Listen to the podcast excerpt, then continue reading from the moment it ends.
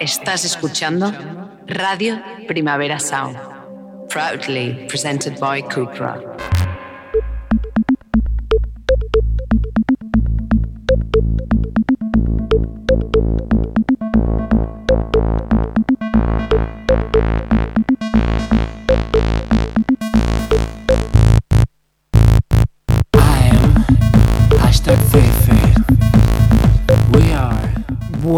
Bueno, bueno, bueno, bueno, bienvenidos todos a Queer Up Your Life en Radio Primavera Sound. Soy el espíritu de las navidades pasadas, el que sigue aferrándose a mí y convenciéndome que me encanta la, Navidad para luego terminar llorando porque las navidades presentes, upsi, no son lo mismo. Soy Albi, no soy Natalia Lacunza, aunque hubiese gente en el Weekender que se lo pensara, un, un misteri que de resoldre. I a mi ladito, Marc Luguera, arroba cabinet amb B baixa. Com estàs, bebè? Bé, m'estic recuperant Ui, sí, mini fas refredat. Sí. Sí. Però bueno, tot bé, estic com prenent molta manzanilla. I Manzanilla. Ja està. Sí, Només. només. manzanilla. I caldo de pollastre. Com? Caldo de pollastre. Ah, vale. Però a palo seco, eh, tal qual. Sí, eh? Sí. Perquè no m'agrada com amb la pasta. Bueno, no sé. No, no, ja al Weekender vam poder veure que tampoc... Eh, vull dir, amb, amb tres culleradetes ja està. Jo ja, tinc, jo ja en tinc tens prou, jo tinc prou. Sí. I ja està. Escolta, eh, tinc la sensació que fa temps que no estem aquí. Eh, hem de repassar alguna cosa? En estem recuperant el Weekender. Hem de recuperar alguna cosa? Jo crec que no. No? L'única novetat és que m'he tret el bicing. Te l'has tret? Sí, no, Vols no dir que ja no, més. que ja no, la, no el fas He cancel·lat la meva subscripció Ets Maria al, al Rovira bicing. um, barra Oye Sherman? Se l'ha tret també? Se l'ha tret. És que no... Ja està.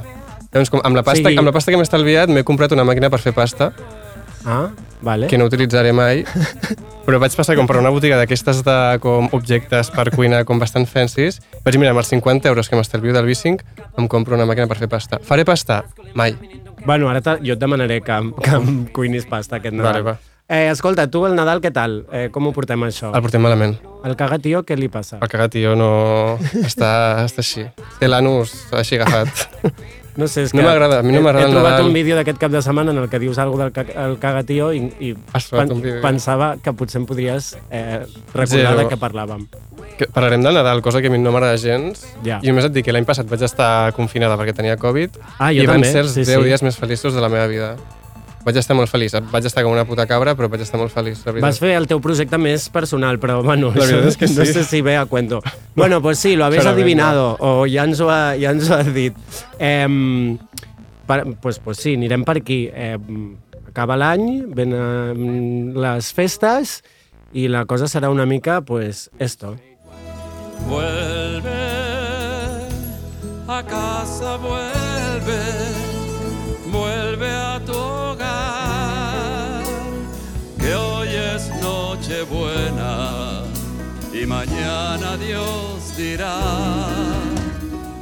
Vale, o sigui, un momento.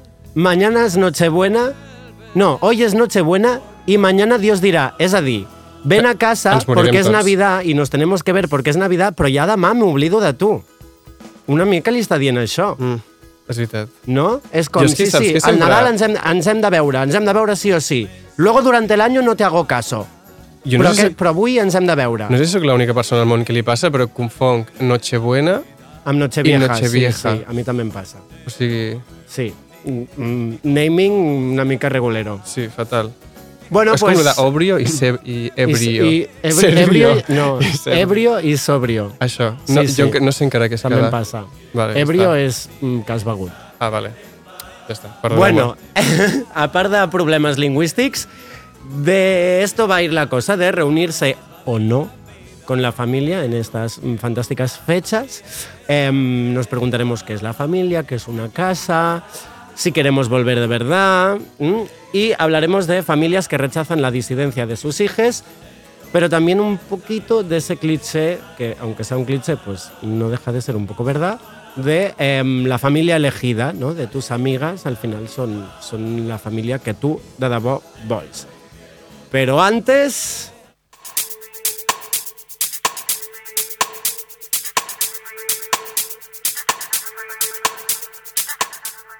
Dei de mazos. Haurem de gravar una, una, una veu Exacte. que digui Dei de mazos. Qui ens la podria fer? Hem de pensar en qui, ¿eh? Qui la podria fer? Sí. No sé. Mm, pensarem, pensarem. Bueno, volvemos con los temicas to guapos de raras y disidentas. Esta vez solo hay talento de aquí, ven, ven a propet. Y nada, empezamos con Pablo, acá, Fútbol Fantasma, que lleva todo el añito presentándose en Sociedad y ahora nos llega en muy buena compañía, pues, pues con una tía chulísima, un icono, boyera y mejor tuitera, Isa Tofu. Això es diu Infección.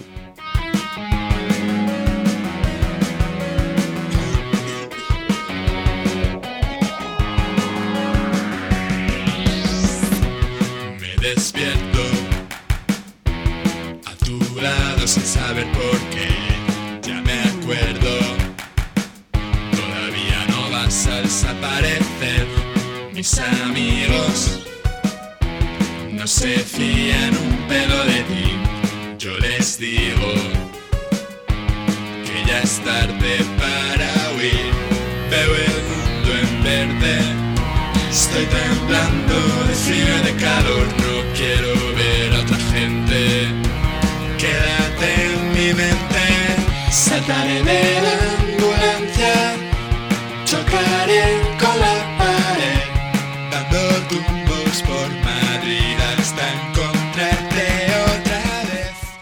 Bueno, aquí teníamos a Fútbol Fantasma y Isa Tofu y segu- seguimos con mi Dani, que no falte nunca en este programa la Dani. Mm, De fet, jo diria que és la persona que más ha sonado, ja mm, és indubtable. Cada vez que saca algo, pues tiene que sonar. Però és que aquesta cançó jo la tinc en bucle. És tan tierna, tan cortita, tan cortita, que la vols posar una vez i otra i otra i otra i otra. Això és la Dani i això es diu Mi cama huele a ti.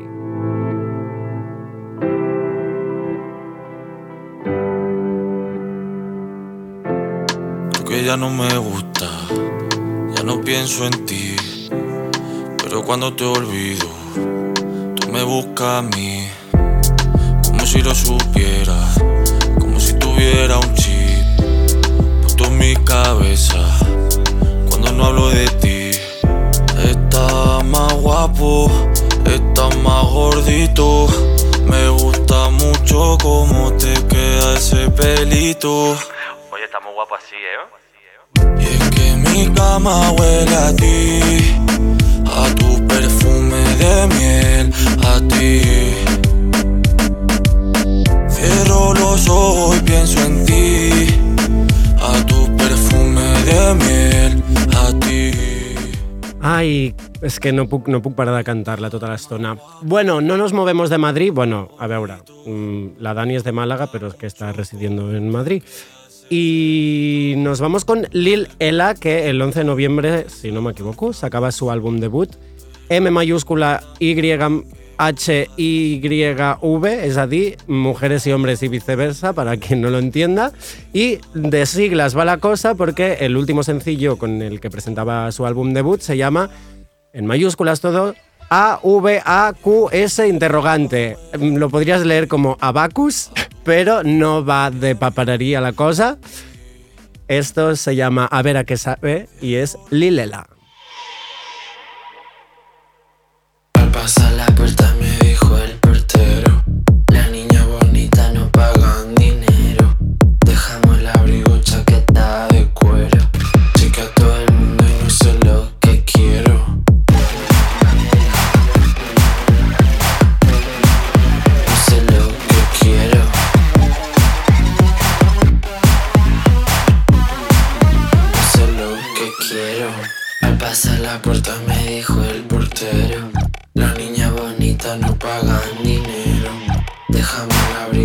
que tal el cuero.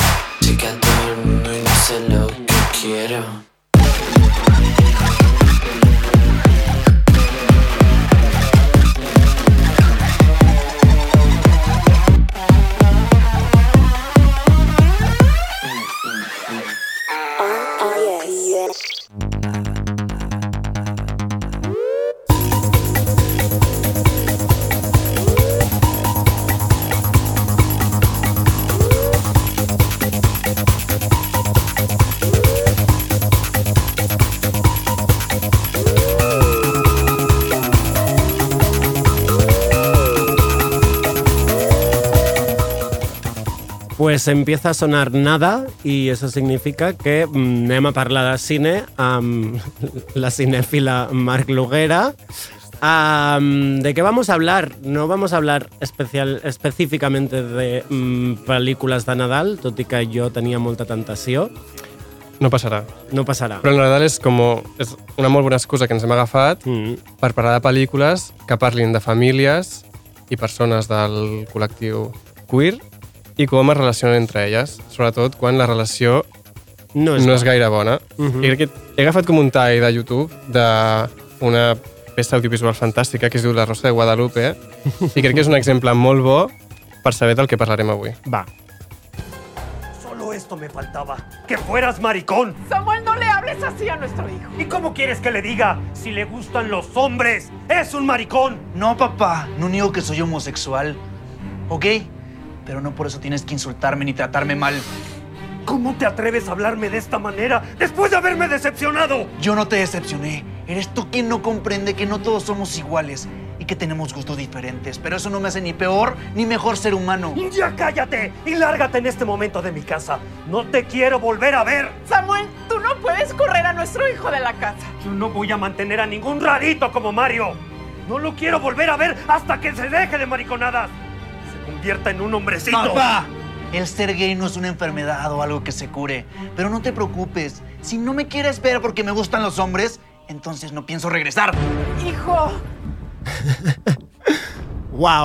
És drama. increïble, és increïble. La Rosa de Guadalupe, sí, si no l'heu vist, us la recomano totes. Sí, eh? I en aquest capítol en particular que es diu Mario rechazado por ser gay y lo corren de su casa. Es diu així el títol o El això és títol- el títol de YouTube? És el títol de YouTube, però és Ah, el títol del capítol també. Sí, eh? Sí, sí, tal qual. Sí. Al, al, a YouTube hi ha com cada cap, estan com tots els capítols i estan dividits com en tres parts. Vale. Ja són com durant 10 minuts cada vídeo i ja està. Però bueno, anem a les pel·lis. Sí, Però és sí. increïble. Perquè, cl- clar, la cosa es que, que mm, no fa falta que te echen de casa para que la No, no. relación mm, sea mala. Em, ahora que vienen estas datas, pues hay muchas situaciones en las que, pues igual t'han dit que t'accepten, però luego tu no estàs còmode amb la teva família. Correcte. Em, hi ha brometes, sempre que pueden les tiren. Comentaris jocosos. Sí, exacte. O simplement no et sents còmode entre mm, tots els teus cosins mm, i les seves parelles heteros i tu no portes la teva parella, tot i que portis mm, anys amb la teva parella. Doncs pues anem, anem a explicar unes quantes pel·lis. Avui es Vinga, porto va. quatre. I comencem per un fricandont. Ah, vale, Una mica, una sí. pel·li que no, eh? Sí, una pel·li que no... Fricandont, ja, ja quedat- ens quedem amb el quedat amb el fricandont. Eh? Oyentoas, mm, quan diguem fricandont, vol dir que aquesta pel·lícula no cal que la mireu. No, sí, sí, sí. Ah, o sigui, sí. Lo, in- lo interessant és que, que la veieu Ah, vale. i ara explicarem una mica com els mecanismes que utilitza per Vale, considerar-la vale, un fricandont. Vale. Llavors, Vinga. la primera pel·lícula es diu Prayers for Bobby, Sí. que és del 2009, és com un clàssic LGTBIQ+, està dirigida per eh, Russell Mulcahy, però bueno, no és igual, la podeu veure a Prime. I és interessant que la De veieu... fet, el, el nom més important és mm, Sigourney Weaver, no? Sí, que és el protagonista. O sigui, i la pel·lícula va pues, d'un un adolescent marica que els explica als seus pares, que són com molt fatxes catòlics i com molt conservadors, que és gay. Llavors, evidentment, és com...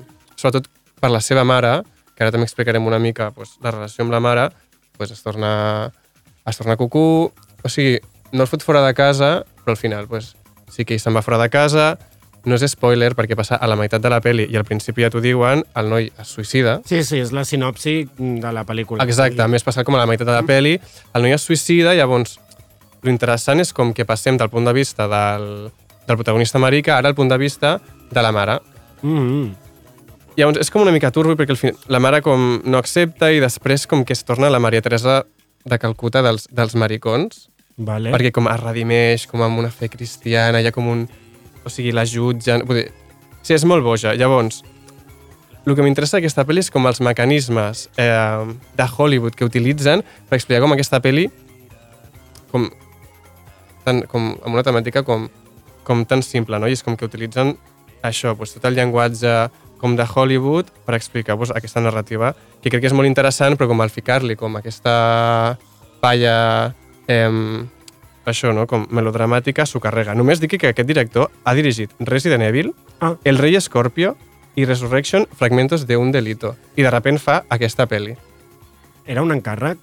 Jo Perquè crec, sí, jo crec que sí. és, està basat en una història real, m'equivoco? Sí. Vale.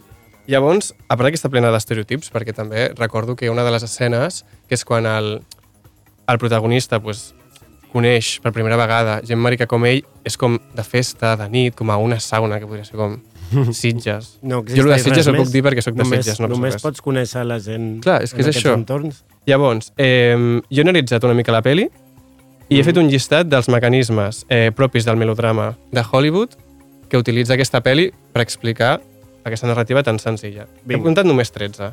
Només, eh? Només 13, sí. Tus 13 razones. 13 razones. Utilitza flashbacks, flash forwards, persones cridant i corrent a la desesperada, somnis i al·lucinacions, intents de suïcidi i suïcidis, bufetades a, bufetades a la cara, càmeres lentes, um, excessiva gent mirant per la finestra desconsolada. Vale, fin, si parem fins aquí, pot ser el cor de la ciutat. pues ara encara queden 5 més. Vale. Persones adultes columpiant-se en gronxadors de forma melancòlica. no m'ho puc creure. sí, sí. Plans recurs de pluja, persones cridant al cel com si poguessin parlar amb els morts, excessives veus en off i discursos emocionals amb música emotiva que acaben en ovació final. I hi ha una mica com de filtre En una hora i mitja, al eh? voltant. No, No, però, però, ja però faltava és el que això, faltava. i Una mica de sèpia. Llavors, o sigui, sé, són només 13 que he apuntat, però és que podria apuntar com molts més.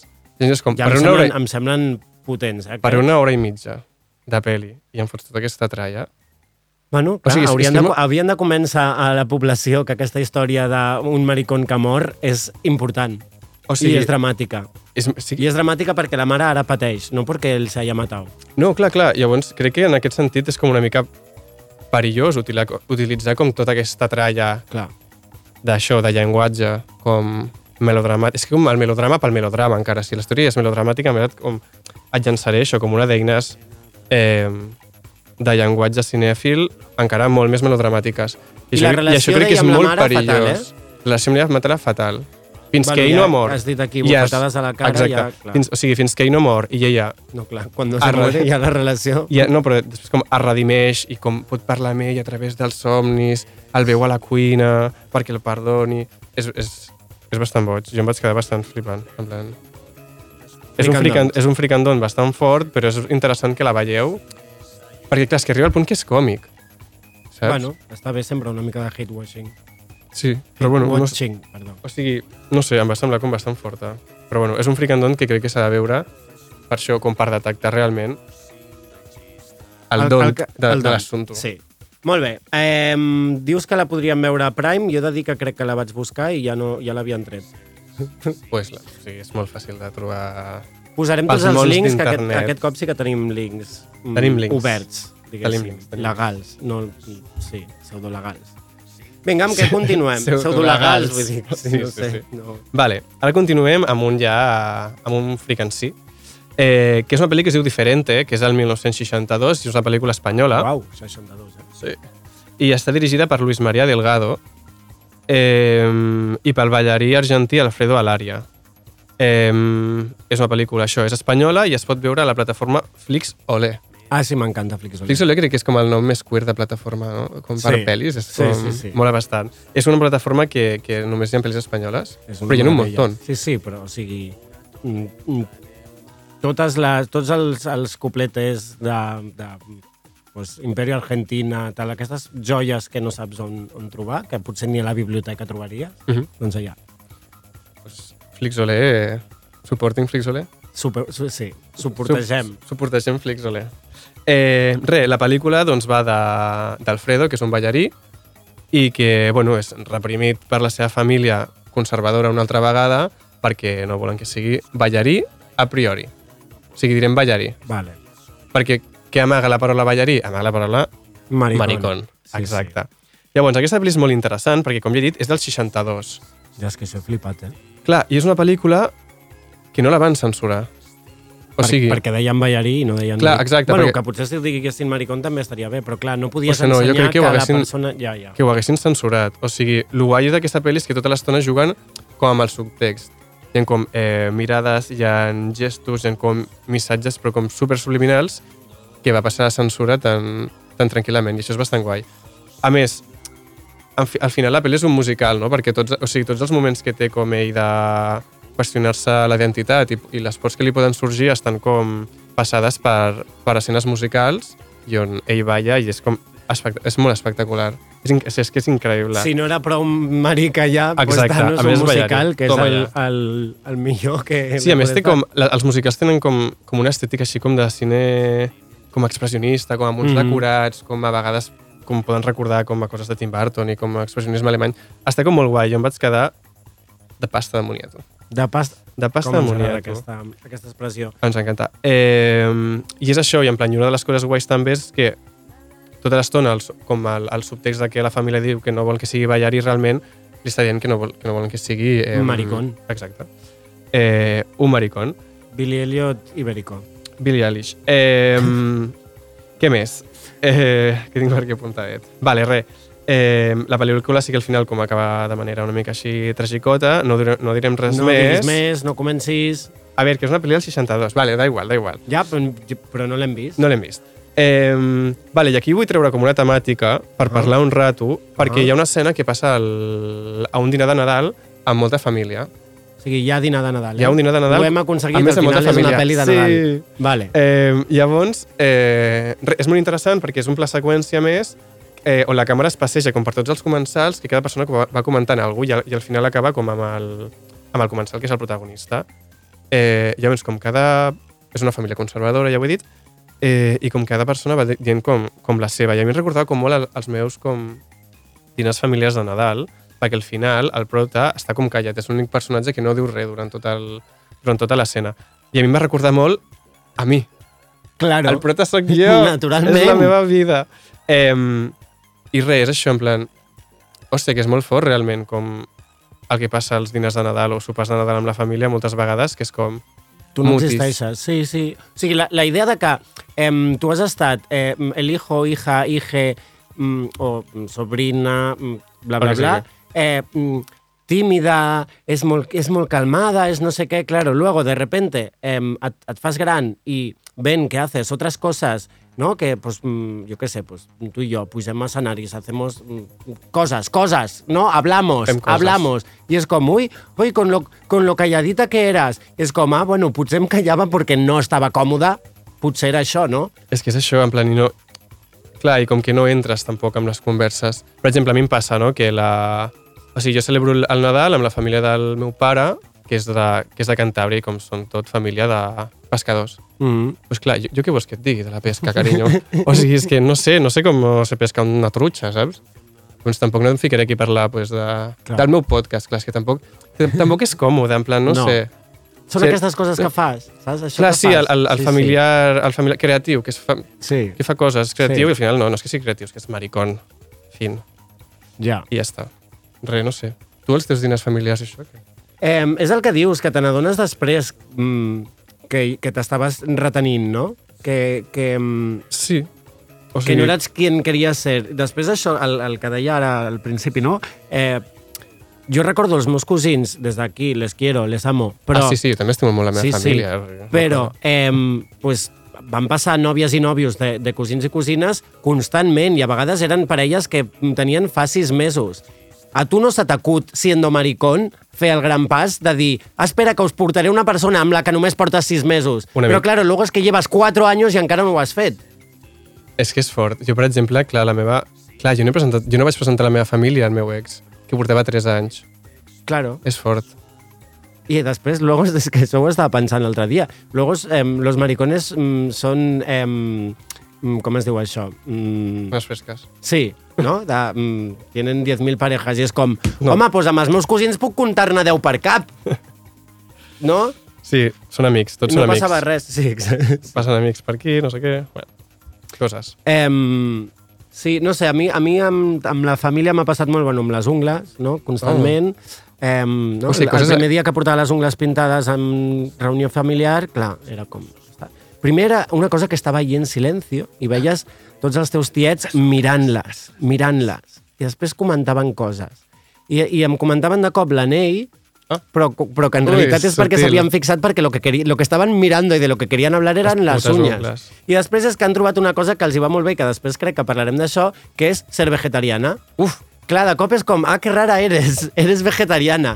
I poden estar fent bromes cada any con el pescado i la carne i el no sé què, Això- cada any, Això és veritat. Què fas per...? Perquè mm, com que mm, vegetariana pues, és algo de lo que puedes hacer broma, però de maricón no, pues això ho, ho poden fer. Que fort. Però que en realitat t'estan diciendo eres una rara. Exacte. Eres una rara. Una rata. Bueno. Travesti. Eh... vale, anem a, anem a la tercera pel·lícula. Vinga, va, sí, no me'n recordava que estan parlant de pel·lis. Sí, que es diu eh, Beautiful Thing, és del Ai, que 1996. bonica, m'ha encantat, m'ha encantat, gràcies. Vale. El, el, he fet els deures. Bien. Aquesta pel·li dirigida per eh, Hitty McDonald és una tia fantàstica anglesa que sobretot es dedica a fer sèries. Vale. Eh, I l'última que he fet es diu Normal People, Sí, la- que no sé la- si és del llibre de sí, sí que la senyora és. aquella. Vale. Eh, Sally Rooney. Perdó, jo no miro sèries. Eh, Ni llegeixes llibres. que no, com que no llegeixo llibres? No sé, no sé, era per fer la broma. Ah, vale. Bueno, aquest, aquest any poc, eh? S'ha de Ja, dir. Sí, no sé. ja. Bueno, 2022. Eh, I bueno, la pel·li està com... Ah, tu abans deies que era com una mica teleno telenovelesca. Sí, sí. jo o diria que és com moments- indie anglès, perquè l'indie ja, anglès clar, se ja m'oblidava és que era el cutre. 99, ja. Però hi ha moments que sí, que de cop... A més, és que l'enllaç que em vas passar es veuen dos com en dos tomos, una mica- llavors pues, era una mica mm, pues, una, Il·legal. un telefilme, més aviat. No? Un Com telefilme. sí. Vale. I la pel·lícula reexplica la història de, de dos nois adolescents eh, que són veïns i acaben trobant pues, una amistat i una relació superbonica entre ells i sobretot eh, la pel·li parla Però de... no censuris tu ara, com que una amistat. No, no, en plan, no, sí, sí. En plan, re, o sigui, que comencen com una espècie com d'amistat perquè De són veïns sí, i que sí, sí. tal, i al final pues, acaben trobant com un espai de vulnerabilitat junts, eh, pues, molt interessant, i al final els fa pues, nòvios. O família, o sigui... Sí, sí, sí. I crec que això pues, és molt guai. I en quant a la relació que tenen amb la família, no és que la família de repent... Bueno, hi ha una de les famílies que, que simplement pues, està... O sigui, la, la família d'un que és com només té la figura del germà Sí, i del sí. pare, que, bueno, loquis. Bueno, és interessant, en, en realitat, això, no? Sí, una és la mare i l'altra és el pare. I, I, de fet, comença la pel·lícula que, que penses que el protagonista, diguéssim, és, eh, no? serà qui tindrà problemes Exacte. amb, amb la mare i al final veus que potser és el, la paret del lau, donde Exacte. és més complicat. Llavors, eh, aquí no sorgeix tant com Ara el, sí que he fet un spoiler, jo el fet de... molt. No passa res. Eh, el fet de, en plan, que la mare li molesti que el, que el xaval sigui maricón, sinó crec que li, li molesta més que li hagi com amagat com tot aquest temps. No, en plan, tampoc li fa molta gràcia, però en plan, crec que Però com... no li fa gràcia per una cosa que es, repet, es repeteix amb, molta, amb moltes, sobretot mares, eh, que és la preocupació por lo que, le va, lo que esto va a implicar para su hijo. Clar. I és una cosa que també em passa ara. O sigui, en plan... Eh, bueno, no sé, com ara mateix, com les... En plan, com...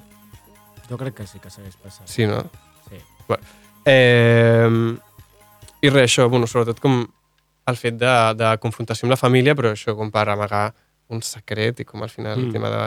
Eh, com no dir-ho, amagar-te i pues, tota Bueno, però més, és interessant perquè al final eh, tota la problemàtica que puguin tenir familiarment, tant un com l'altre, Mhm.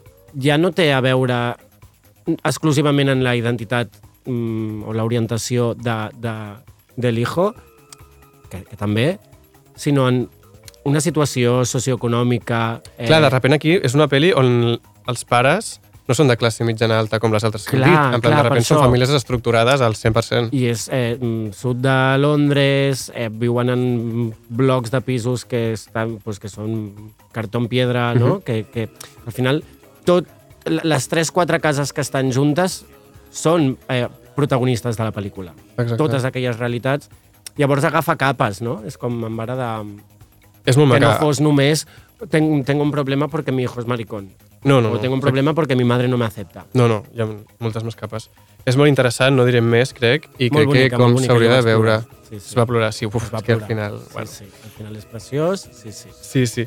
Llavors, res, com aquí em plantejava una mica el fet de com la importància o no, i ara diré com una expressió que no m'agrada gens, però bueno, perquè totes ens entenguem, que és la de sortir de l'armari. Mm -hmm. I en plan, avui... Bueno, l'altre dia vaig fer com... Avui, spoiler. He fet com l'exercici de preguntar com a amigues com ho van fer realment. Si realment va fer com aquesta espècie de ritual, de com explicar-ho a la família, o va ser com una cosa donada com supernatural. Per, per la teva part, M'estàs preguntant. Jo crec t'estic que inclús ja ho he explicat a Queer Up Your Life. Ai, merda. És que no m'has escoltat. Ah, se- Ara s'ha sabido. Eh, crec que ja ho vam parlar una vegada, um, però eh, m'he donat precisament les últimes setmanes pensant-hi eh, que, mm, que va ser gradual, perquè, uh Ah. -huh. perquè primer es van enterar per, per... com- Bueno, és que era molt turbio, perquè el Messenger, Hòstia. les, les converses per Messenger, eh, com que es guardaven tota la conversa com un historial als, als, en, una, en una carpeta de l'ordinador. Ah, sí? Llavors, eh, pues jo ja xerrava amb gent que havia conocido en mm, sueca.com, mm, chat de terra, no sé què. Llavors, aquí ja va haver-hi un primer moment, esto es turbio, eh, Vinga. de que em van venir Ole. amb els, amb els, amb els Pantallazos? impresos, bueno, pantallazos no, impresos, en plan, esto què és? Eh, Que fort, van a una però això- copisteria i van a imprimir els... Bueno, teníem impressora a casa. Ah, vale. Però eh, és com que jo això ho havia oblidat i realment no va ser fins que jo vaig tenir una parella eh, i va venir a veure'm el treball de la presentació de treball de recerca. Hòstia. Eh, llavors em van dir, "Va, aquesta persona era, és el, la teva parella? I jo, sí. Llavors ets... mm, No, ma mare em va dir, llavors ets gay? I jo, bueno, mama, no sé, sí, suposo. Em va dir la ja famosa frase que és val, però si ara es plantés aquí Leonor Watling, Hòstia. què? I va ser bastant tendre, perquè al final, doncs una mica com en aquesta pel·lícula, eh, que la mare en, en realitat coneix de sobres a- al seu fill, doncs va ser com, no? Perquè també passa alguna amb, amb, un, si és amb la pel·li de Sound of Music, bueno, uh. -huh. whatever. Eh, que va ser com, hòstia, mm, a veure, crec que no és el mateix interès el que pugui tenir jo per Leonor Watling que per mm, pues, mi, mi pareja ahora mismo, però va ser com molt, molt tendre. Però mm, no vaig ser jo qui ho va fer. És més, m'estic en recordant ara que abans d'això jo ja li havia escrit un mail a ma mare perquè em vaig quedar a Mataró a casa d'un liu amb qui m'estava liant, bàsicament. Eh, I li vaig escriure un mail en plan, un mail, eh? Un mail. Un mail a mama, Una carta no vinc, certificada. o un SMS, no sé. Mm. Mama, no vinc a dormir, estic aquí eh, amb un noi que és alien. Que va ser, pues, Alien? Al, alien. Ah, vale. Que va ser, Aliens, un, va ser, va ser res, va ser una mm, pareja de, de dues setmanes. O sigui, va Bueno, ser aquell cap de setmana i el, i el següent i després ja està. Hòstia, avui m'han dit una... Bueno, m'han dit una. El meu company de pis m'ha dit que, que li va dir als seus pares per WhatsApp Bueno, és que clar, pues, pues com jo per aquest mail. que un dia es va despertar i va dir, ojo, avui és el dia, Avui és el dia, però els hi faig un WhatsApp. un WhatsApp i me'n vaig de casa. Ah, perquè unes estava dins hores, de casa, eh? Sí, sí, una, me'n vaig de, fora de casa unes hores, que ho He, he de dir paeixin, que estic bastant, bastant a favor d'això. que ho paeixin i torno a casa i a veure què Estic passa. bastant a favor d'això. Si tenim... La tecnologia ens ha portat a whatsapps, mm, amb mails, tal, doncs, escolta, si una cosa no t'atreveixes, i això és una cosa bastant forta com per no poder mm, dir-la a la cara. No. Molaria, en plan, i què va, jo li vaig, he preguntat, i què van respondre els seus pares? En plan, un Clar. sticker, un gif. Ui, m'encanta. En plan, com... Oc. Approve. Eh, Eh, veritat. l'emoji de com- Bueno, i en el teu cas, què? Hòstia, jo en el meu cas, jo tenia una parella, eh, un noi, i, vaig, i era la meva primera parella, eh, sí que era un noi, i va ser com la meva primera i la meva última. I... Ciao. I, I vaig pensar, en plan, bueno, un dia la portaré a casa i ja està, en plan, no faré jo aquí el paripent Clar, ritual ni clar. res. Però eh, la sort es va girar a la meva contra i els meus pares havien d'anar, eh, van anar a Andorra. I llavors Ah, jo portava un sí, mes, som jo portava un mes amb, amb aquest noi i vaig dir, hòstia, se'n van entorn amb uns pares, pues que, que vingui a casa, perquè jo encara vivia amb els meus pares a Sitges, Clar. i que vingui a casa i estem uns dies allà, jaja, jiji. Llavors els meus pares em van deixar com un cotxe molt antic que tenen ells, que és un escarbat dels anys 70, i se'n van a Andorra amb el seu cotxe, pues, bo. Mhm. I em van dir, et deixo aquest cotxe, funciona com una Si mica mal, fer- exacte, si has de fer com algun viatge així, has d'anar a fer la compra o el que sigui, però en plan, tingues cura de que en plan, a vegades no funciona i ves amb cotxe quan sigui necessari. Jo, ok, eh, total, ve aquest noi a l'estació, arriba com a l'estació de Sitges a les 12 de la nit, no sé per què aquella hora, eh, i dic, hòstia, ves-lo tu a buscar amb aquest cotxe dels anys 70, Clar, romantitzant la exacte. trobada, vale, vale. Què va passar? El David, ai, el, sí, bueno, el David. Es puja al cotxe i dic, el cotxe no arranca. Jo, me cago la puta que el cotxe no arranca. 12 no sé de la què. nit a l'estació de Sitges en Sí. un mm, Beetle En un Vitel, que no arrencava. que no arrencava. I va ser, en plan, bueno, truco amb uns pares i em van dir, bueno, pues la grua, xaval. I em van dir, però què cony fas tu aquí, a les 12 de la nit a l'estació? I bueno, no, és que he vingut a recollir un amic. I anda, tira. Llavors, quan van venir després meus pares a casa cap d'uns dies, em van dir, però què collons era aquest amic? Llavors ja va ser en plan, Ja bueno, vas pues, explicar. Exacte. M'estava veient a venir més aviat la història de el vaig convidar, llavors ells van tenir un problema, no van poder anar, no van poder anar a Andorra i van arribar i, Sí, us, va, i us van pillar. Ojalà hagués fos... O sigui, en veritat, ja. va ser com molt sí, més sí. rebuscada. Vaig haver de pagar la grua, que és caríssima. Després Fatal. està la cosa que al final, doncs mira, trobades familiars, has de tornar a sortir de l'armari tota, tota l'estona, no? Jo Clar. recordo amb les meves tietes com venint-me, no?, als dinars mm, familiars, com que ja ho sé, Un eh? ocellet, i que em dit. sembla bé i que no sé què. Jo, I que em gràcies, sembla bé. Va, gràcies, bueno, Clar, podries mons pares- no donar-me de, de, de dinar, potser no tenia escudella, no tenia Ja està. canelons, eh, gràcies per, perquè et sembli bé. I la meva padrina, eh, clar, mm, gent de poble, doncs al final todo se sabe, i va venir Oh. ella i em va dir a tu et sembla normal no explicar-me això? I quan jo ja li anava a replicar em va dir això és el que t'hauria de dir, Clar. però després m'he recordat o he pensat que mm, no deu ser fàcil i que per què has de venir a explicar-m'ho si jo no vaig anar a la iaia i li vaig dir mama, sóc hetero. Exacte. L'alcalde va del poble dit... l'única persona, l'única persona que ho va fer, que ho va fer superbé. Clar, els meus... Clar, jo els hi vaig dir als meus pares, llavors em van dir en plan, vale, però una cosa, però també t'agraden les noies? Rotllo una cosa. Leonor Watling? T'agrada Leonor Watling o no? s'en- S'entén bé les coses. I vaig dir, si no sé què, no sé quantos, i m'ha dit, vale, no passa res. Claro, ja està. Frase punt i final, i aquí es va perquè, acabar. perquè Què ha de passar? Si tindran l'esperança, què va passar? Que... Què va passar? Pues que no tindràs nets, mama, que no tindràs nets. Això que No n'hi haurà. Eh, Bueno, va. L'última peli. L'última Última peli, peli. Caos. Eh, l'última peli es diu Bottom Cheerleader i és del 1999, un clàssic. Un clàssic. Un puto no clàssic. un clàssic, una llegenda, un, un, una pel·lícula de culte. La veritat és que sí. En plan, està dirigida per Jimmy Babbitt, eh, una tia també xulíssima, i reexplica la història d'una cheerleader que és lesbiana, els seus pares s'enteren i l'envien... Bueno, s'enteren abans que ella. Clar, sí, és que això és molt fort. En Clar. plan, elles i les seves amigues agafen com unes pistes. Una d'elles és que és vegetariana. Plan, tia, tu ets Ah, lesbiana és perquè ets vegetariana. És que- En plan, però una cosa, en plan, Però sí que és això, tofu. És que m'he adonat... En clar, plan, què és boníssima, això? aquesta escena és boníssima. Però que m'he adonat que va molt lligat i que, que és aquesta cosa de Sí, sí. ets, ets rara i Ets punt, rara. ets rara. És boníssima. Em passava a mi amb, amb la meva família, em segueix passant. I res, doncs la família l'envia doncs, a una espècie d'escola perquè es torni heterosexual eh, una altra vegada i deixi, es deixi de- de- d'aquestes tonteries d'adolescent, de ser lesbiana. Una meravella amb, amb, amb Paul McCartney, anava a dir. Amb RuPaul Charles. La, amb jo no me'n recordava d'això fins que l'he tornat Sí, a veure, sí. lo de RuPaul. És I la. Leon, com es diu? Leon... La, pro- la prota és la Leon... Celine Dion. És broma, no, no, Natasha. Leon. Natasha. Leon, eh, que, que clar, jo no era conscient que era, que era ella. Eh, una meravella, la vaig tornar a veure És molt i forta. quin riure. És, És molt em reia forta. molt. O sigui, són bromes que ja són clàssics perquè es reprodueixen en, en doncs, sobretot en les dracs no paren de mm, reproduir-les però que segueixen fent, bro fent gràcia. Fan I és perquè gràcia. estan fetes des del col·lectiu. No és Ahà. gent fent una broma sobre un maricà. No. Clar. És gent marica fent bromes sobre mariques o, o bolleres. I ja està, i sobre aquesta pel·li no tinc res més apuntat. Home, bueno, que ja és bastant fort que, el, que hi- hi, hi, ha, ha, però que existeix que mm, famílies diguin espera, que et porto, i no és un lloc on està mm, RuPaul, Ah, en veritat, això és molt sinó fort. és un lloc on te hacen teràpies para que te vuelvas heterosexual. I existeix i en alguns països segueix sent legal. Això és fort. Però bueno, sí que és veritat que és la- l'única pel·li que una cosa tracta d'aquest tema pues, des de, des de ah, l'humor clar, que còmic... també ho agraïm. Sí, Sí, com totalment, totalment. baixa una mica eh, com les tensions. I el que tu dius, és un, és un clàssic, a més amb una estètica sí. kitsch, com jo a partir d'ara no vull veure pel·lícules que no, que no estiguin totes totalment mm, mm, croma, crom, cro- cromades. Vull dir que tot, que tot estigui pensat... Vull, vull que tota l'estona sigui estètic. Després de veure això, tota l'estona vull pel·lícules... Vull que la vida sigui de, de, de, de rosa. A més, com la diferència que fan de com les noies, com tot és rosa, vull dir, nois tot blau, és, Meravellós, és, és meravellós. increïble.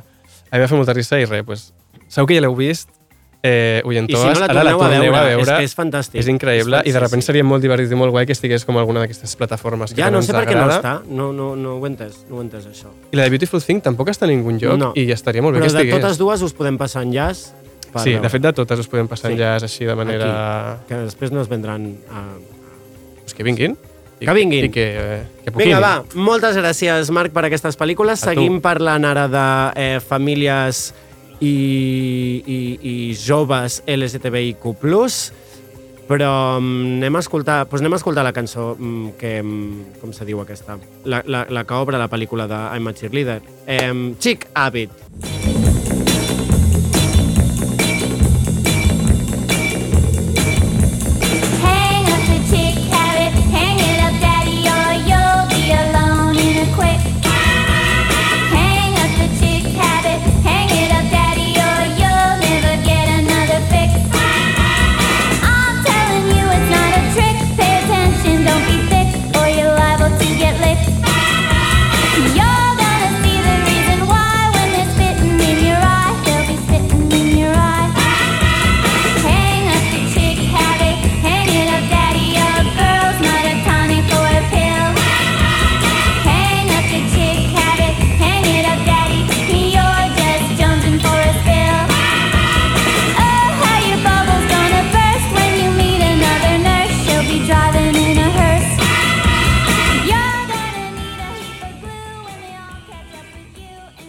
Y estas historias eh, de las que hablábamos amb el Marc, eh, doncs totes aquestes coses que apareixen en aquestes películas, pues se dan más de lo que creemos o de lo que queremos creer. Y para ello existen, gracias a, mm, bueno, a Dios no, pero gracias a Gen Bona, asociaciones como Ahora Dónde, que ofrece ayuda a jóvenes LGTBIQ+, que son rechazadas por o reciben violencia de su entorno familiar.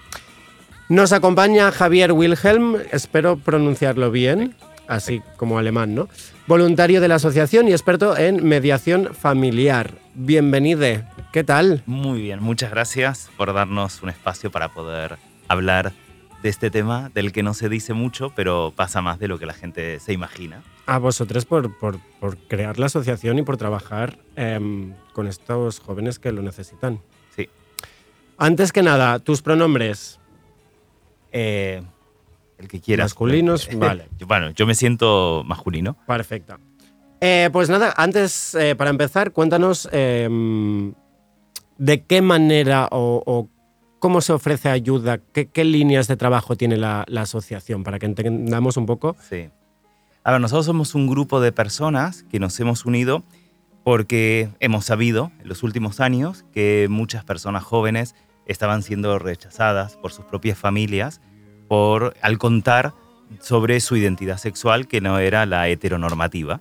Entonces nos encontramos con personas eh, distintas del colectivo que al, poder explicar en su casa a las personas que más confían, que deberían ser sus padres y sus madres, y quienes más deberían cuidarlos sobre quiénes son, en vez de encontrar apoyo, ayuda, acompañamiento eh, o solamente nada, eh, lo que encuentran es rechazo, violencia, eh, negación de quiénes son y eh, vergüenza y otras emociones que uno piensa que ya no deberían estar pasando en este momento y menos de la familia, de la persona que más te ha de cuidar.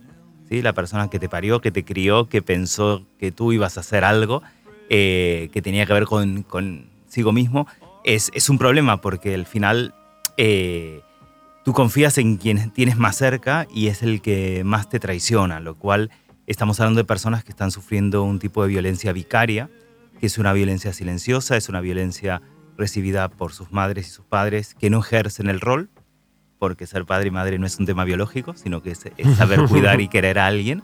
Eh, pero, se pero estamos hablando de personas que se encuentran desamparadas en una situación muy fea, que han pasado situaciones eh, desagradables, situaciones eh, duras, y cuando empiezas a escuchar las historias te das cuenta que no puede, no puede ser que esto esté pasando, no puede ser que nadie haga nada por esto.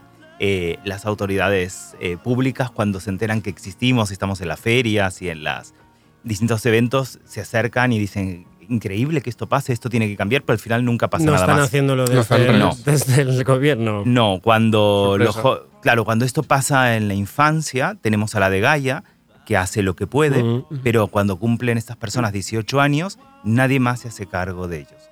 Y nadie más eh, los recoge ni les escucha. Y nosotros lo que hemos hecho con un grupo grande de personas, por suerte, que se han acercado eh, y que colaboran, estamos dando bueno, es- espacios de escucha, espacios de contención emocional, espacios de acompañamiento, espacios psicoterapéuticos. Desde la mediación lo que hacemos es intentar encontrar familias que quieran acoger a estas personas, que los quieran cuidar, que les quieran dar lo que no han tenido hasta ahora.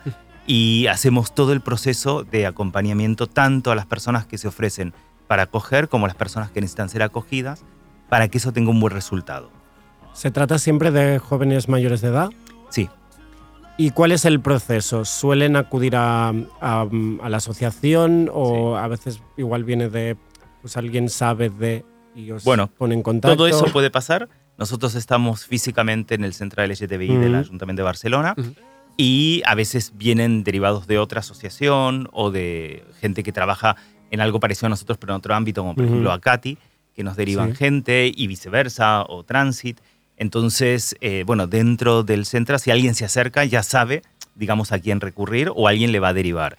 Pero muchas veces la gente viene por los medios de comunicación o las redes sociales o alguien que, conoce a un amigo que le está pasando algo así, que le cuenta y que nos deriva.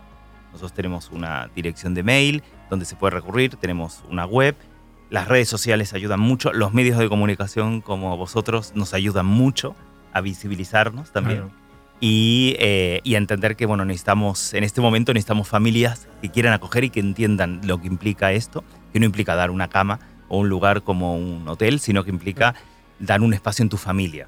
Claro, ahí quería preguntar también, ¿no? O sea, una vez eh, llegan al, pues, al centro, primero habría como un momento de, mm, pues, eh, supongo que terapia, hablar con eh, especialistas para también saber cuál es el caso concreto.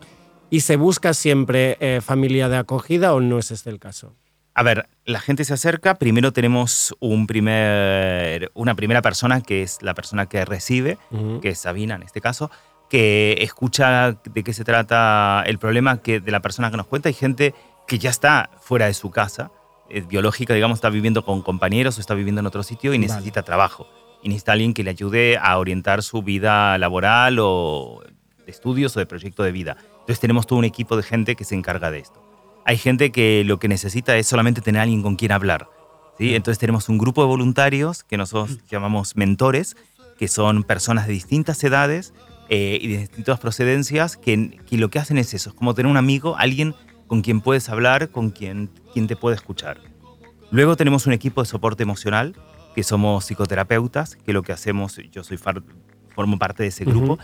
que lo que hacemos es escuchar más desde la perspectiva psicológica y más acoger desde esa perspectiva. Siempre lo hacemos con alguien del equipo de, de mentores, de, porque es, es importantísimo la colaboración entre nosotros. Y, eh, y a veces eh, algunas de estas personas entran, quieren entrar en el proceso de buscar una familia de acogida. Y por otro lado, lo que nos pasa es que de la gente que se acerca, algunos son profesionales o gente con ganas de chutar, que encuentran un espacio dentro de nuestra organización, así como la gente que se dedica al ámbito de, la comunicación también. Eh, a veces se acercan personas que nos escuchan, que nos conocen y quieren acoger a alguien en su casa, en su familia. Entonces nosotros les escuchamos, les conocemos, conocemos su casa y tenemos una serie de entrevistas para ver si están preparados para acoger una persona dañada. Porque yo lo que siempre digo es, hay que tener en cuenta lo que vas a hacer. Tienes que tener claro que meter en tu casa a alguien eh, a quien vas a tener que cuidar, que vas a tener que dedicar afecto, cariño, pero también económicamente vas a tener que sostener, es un compromiso que no tiene vuelta atrás. Es decir, a ver, no es para toda la vida. Bueno, que puede haber buena voluntad, incluso puede, puede haber predis- predisposición económica o, o de espacio, pero, pero que Pero tú imagínate no lo sabes- terrible, lo terrible que puede ser una persona que entra a la casa de alguien y que ese alguien después de un tiempo se da cuenta que no es lo que esperaba o que no se siente preparado y tal, Claro. lo cual estamos haciendo, Es estamos un revictimizando a una víctima. Un segundo, Ah, claro, un segundo rechazo, ¿no? Sí. Ya. Eh, ¿Funcionáis desde el voluntariado? Sí. Eh, para la gente que nos escuche y que igual se plantee mm, poder ayudar, ¿de qué maneras podríamos ayudar como voluntarios? A ver, eh, se puede ayudar participando dentro de alguno de los ámbitos en el que nosotros estamos. Se puede ayudar también económicamente. Hay Ujú. empresas que nos están dando dinero para dar un soporte económico a las familias de acogida, porque tienen que hacerse cargo de muchos gastos y esto evidentemente es muy bienvenido. Se puede ayudar desde tu profesión, desde lo que sabes hacer, tanto desde escuchar a alguien, acompañar a alguien, eh, orientarle, no sé, tenemos gente que viene del mundo del trabajo social, pero gente que viene del mundo de la ebanistería y que puede enseñar a alguien a hacer algo bonito con su Claro, vida. ¿no? O sea, claro. las ganas de ayudar al final es lo más importante. Porque estamos hablando de personas que, em, me imagino que hay casos de todo tipo, ¿no? Pero jóvenes que se han ido, que les han echado, que igual ya se habían emancipado, pero em, tienen este trauma. La mayoría están todavía eh, viviendo en casas donde no están siendo bien tratados, donde los están maltratando, casas donde a veces los encierran con llave para que no salgan, casas donde no pueden hablar, eh, casas donde los tratan como un mueble, los ignoran. eh, todo esto que te puedas imaginar y un poquito Claro, más. al final es lo que decíamos, que son estas cosas que vemos en películas, en series, que, Mm. que, que quieres creer que nunca es ¿no? tan extremo y al final. Sí. Es que- Y además pasa aquí, o sea, no quiero decir una frivolidad, pero en plan, Claro, sí, pasa sí. aquí, a Barcelona, donde sea. Pasa aquí, en Barcelona, en toda Cataluña, que es donde nosotros accedemos, con familias de todo tipo, con familias Claro. donde los padres y madres son profesionales que se supone que te- tendrían que estar más preparados y no. Eh, personas con menos recursos, personas con más o menos educación, de todo. Sí, todo. Pero a veces el estereotipo de pensar esto le pasa a gente de afuera o esto le Mm. pasa a O gente familias como ignorantes. o- No, Claro, no. claro, claro. Desestructuradas sí. Están Claro. muy desestructuradas, lo que pasa es que no lo saben. Claro. o no piden ayuda o no, no se reconocen como desestructuradas o no se autoperciben como desestructuradas. Para Claro. ellos lo normal es lo que ellos creían que querían para, su- para el hijo o la hija que iban a tener. Mm. Y la verdad es lo que yo siempre digo a los, a los padres y a las madres es que los hijos nunca son lo que uno espera y viceversa. Pero ahí está lo mágico de la vida, encontrarse, conocerse y al final quererse. Ujú. No, no, es nada, no es nada ni tan difícil ni tan complicado como eso. He visto que hacéis también como salidas, excursiones, organizáis. Aquí, por ejemplo, entraría también el voluntariado, Sí. de proponer actividades. Sí. Tenemos todo un equipo de gente que lo que hace es planificar actividades lúdicas, también participar en todos los prides, en todas las Ujú. ferias, también de la Ixampla, en todas las ferias en las que podamos estar. Hay una parte lúdico-festiva, pero también hay una parte de visibilidad que a través Claro, de esto lo hacemos, pero también organizamos salidas para estas personas que lo están pasando mal, que por ahí todavía no tienen un espacio donde vivir o, o se escapan de vez en cuando y vienen a nuestra asociación, que se encuentran con gente similar. Y bueno, tener alguien con quien también ir a dar una vuelta o que ir a tomar algo o ir a reírte un rato, eso es muy terapéutico también. Sí, sí. Em, estos días, en estas fechas, tenéis también lanzado una campaña especial de Navidad, ¿me equivoco? Eh, sí, hay, hay una campaña, esto en la web se puede, se puede mirar, pero todo el año estamos. Estamos todo el año haciendo campañas y la verdad te tengo que decir que eh, estamos contentos porque la respuesta es muy buena. O sea, desde que empezamos a salir en los medios de comunicación, se han acercado muchas personas para acoger personas que están pasando por esto porque no lo pueden creer. La semana pasada, bueno, hace 15 días estaba, estuve en TV3 también y la periodista tampoco lo podía creer. Eh, bueno, es, es un poco lo que tú decías, no puede ser que eso esté pasando. Bueno, esto pasa. Lo bueno es que la respuesta es buena. ¿sí? Eh, nos encontramos con mucha gente con muy, buena, muy buen rollo que quiere ayudarnos y cada uno hace lo que puede y nos- nuestro trabajo también es ayudarles a entender, bueno, también hasta dónde se puede ayudar. Porque tampoco Claro. tenemos que ponernos en omnipotentes y pensar que vamos a poder solucionar todo, porque todo no se puede. Es mejor saber que se puede algo y hacerlo bien. Claro, ahora estaba pensando en esto. Hasta, el momento, no sé cu- cuánto tiempo lleváis. eh, Nosotros empezamos un poquito antes de la pandemia, pero luego vino Mm, la pandemia que claro, paró todo, que con lo cual paró. te diría hace un año y medio. como para ver un poco, mm, ¿no? Metas que, que hayáis conseguido o, o, pues haber, visto, haber visto la evolución de algunos de estos jóvenes. Bueno, metas, por ejemplo, estar aquí es una meta importante nuestra porque nos estáis ayudando a dar voz y a que si hay algún joven o alguna joven Que le está pasando algo, está escuchando esto, sabe eh, o no sabe dónde ir, que sepa que nosotros estamos ahí para escucharlo, para contenerle, para eh, darle un abrazo o lo que sea, pero también para ayudarle a salir adelante en la vida. Con lo cual, ya eso para nosotros es fantástico. Luego hemos, eh, bueno, tenemos varias personas que han pasado eh, por procesos eh, de acompañamiento personal o de acompañamiento terapéutico. Algunas personas ya están viviendo en casas de acogida con muy, buenos, muy buenas experiencias. O sea, son, cada caso es único y repetible. Y, y cuando ves que eso sale bien, eh, bueno, duermes a la noche de otra manera. la verdad que sí. Y cuando algo no sale tan bien, no duermes esa noche. Claro. Y esa es la otra parte. Claro.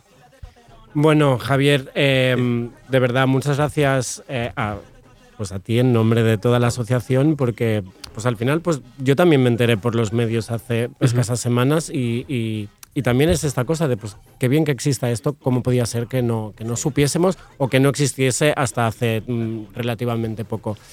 Muchas gracias por esto. Eh, a las oyentoas les dejaremos eh, vuestras redes, la web, para que, para que puedan pues acercarse, ayudar de la manera que crean o simplemente al menos saber que, que existe y lo puedan mm, pasar cuando de repente oigan de una historia que pueda necesitar de vuestra ayuda. Ah, y ya sabéis, también estáis en el Central STBIQ así que para cualquier duda simplemente que se acerquen allí, me imagino, ¿no? Tal cual. Muchas gracias, Javier. Y nosotros vamos cerrando eh, este episodio y este año, este 2022 para Queer Up Your Life. Molt bon any, Albi. Bon any, Ay. sí. Em, lo haremos con una pequeñita grabación, cuando digo pequeñita digo cutre, hecha con el móvil, que hemos hecho eh, His Tragedies y Servidora. Pues un poco precisamente para abriros las puertas, eh, literal y metafóricamente, en estas fechas. Eh, amb ella, amb aquesta cançoneta, hem volgut recordar a totes les persones que s'han assegut aquí, a la taula del Queer Up Your Life, la gent que ha sonat, la gent que hem mencionat, no estan totes, però estan en nostres corazones. Si no estan totes és perquè no, rimava, no rimaven els noms, ja està, ho sento. Eh, però totes sereu sempre benvingudoes. I amb aquesta cançoneta donem les gràcies un any més a l'Andrei Ignat, que tenim avui aquí eh, siendo el mejor técnico, Rob Román i David Camilleri, de debò, mm, ja són muchos anys i, i ens feu les coses molt fàcils. A la Marta i l'Aizaro i Ràdio Primavera Sound per seguir comptant amb nosaltres. Gràcies, naturalment, a l'Aleix Rodon per tots els anys i a tu, Marc Loguera, per sumar-te a Ei. aquesta tempa- temporada i fer-me tan feliç. Aquí estem, aquí I estarem. a tu, que ens escoltes. Soc l'Albi i vull dir-te que passis, que passis, que entre criatures dissidents, monstres i ties xulíssimes, aquí amb nosaltres qualsevol nit pot sortir el sol. Fa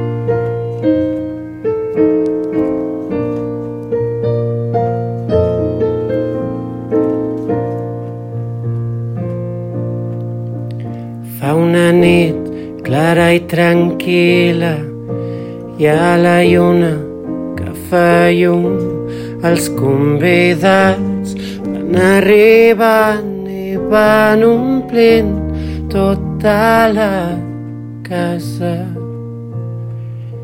de colors i de perfums. Heus aquí Andrea Mena, ve amb la Crislit agafades del bracet. Molts veterans i Joan Estrada, d'Olivando, el Pol Calofre. Alfonso Igualada i Bonite. Oh, benvinguts, passeu, passeu, de les tristors en farem fum, que casa meva és casa vostra, si és que hi ha cases d'algú.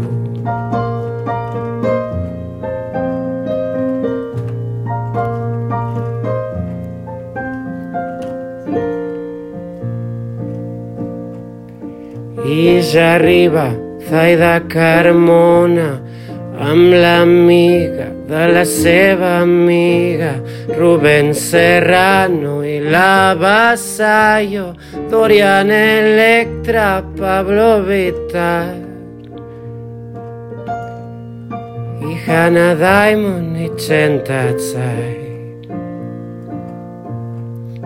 Cantant ja entren futbol fantasma, la Dani Lilela i Navaja, Álvaro Audio, Isatofo, Quim Petras, Patrick i Arca. I Euripides i la Megan. Oh, benvinguts, passeu, passeu, de les tristors en farem fum, que casa meva és casa vostra, si és que hi ha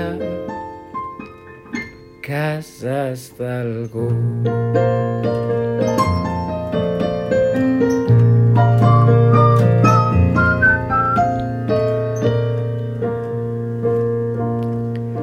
Andrei Ignat i Rob Roman i el Camilleri no han faltat.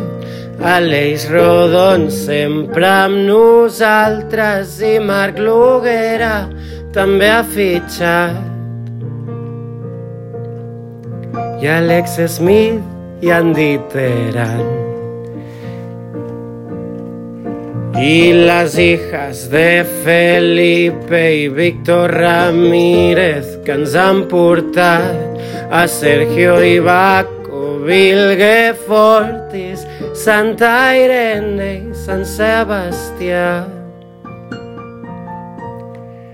I molts més noms del santoral. Oh, benvinguts, passeu, passeu. De les tristors en farem fum. A casa meva és casa vostra, si és que hi ha cases d'algú.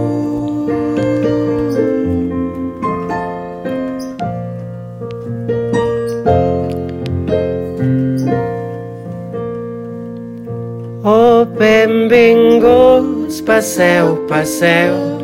Ara ja no falta ningú. O potser sí, ja me n'adono que tan sols